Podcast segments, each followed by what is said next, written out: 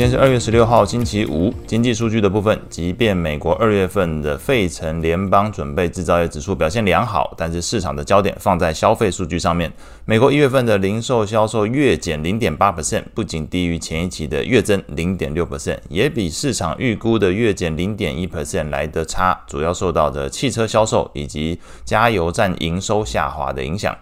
意外放缓的消费数据增添市场的降息预期，美债利率延续前一天的回落走势，标普再创历史新高。小型股为主的罗素两千指数表现最亮眼，续涨二点四四 percent。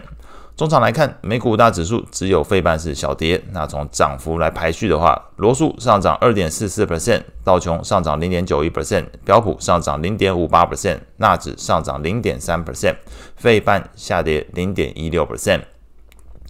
美股七雄跌多涨少，唯二上涨的是特斯拉，上涨六点二二 percent，脸书上涨二点二八 percent，跌幅超过两 percent 的是 Google，下跌二点一七 percent，主要受到 OpenAI 传出即将开发一款呃搜寻引擎，那市场解读这件事情对 Google 是不利的。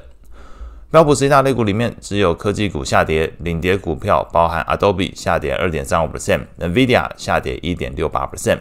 涨幅前三名来看的话，类股来说的话是能源类股上涨二点四八 percent，房地产类股上涨二点三六 percent，材料类股上涨一点八八 percent。其中领涨股票包含埃克森美孚上涨二点八七 percent，林德气体上涨二点四六 percent，这是属于这个材料领域的股票。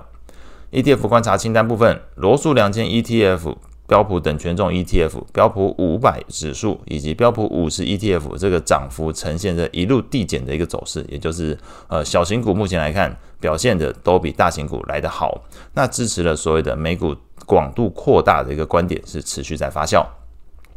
美债利率的部分，零售销售数据表现疲弱，降息预期虽然有所增温，但是如果去看这 FedWatch 工具显示，首次降息的预估时间还是落在六月份，只是这个五月份降息的几率，呃，有比前一天提高一些些。美国十年期公债利率中场是下降了一点九六个基点，收在四点二四 percent；两年期利率下降一点八六个基点，收在四点五八 percent；三十年期利率下降一点四五个基点，收在四点四二 percent。ETF 部分，长天期公债 ETF TLT 是上涨零点五二 percent，投资等级债券 ETF LQD 上涨零点三六 percent，高收益在 ETF HYG 上涨零点三五 percent。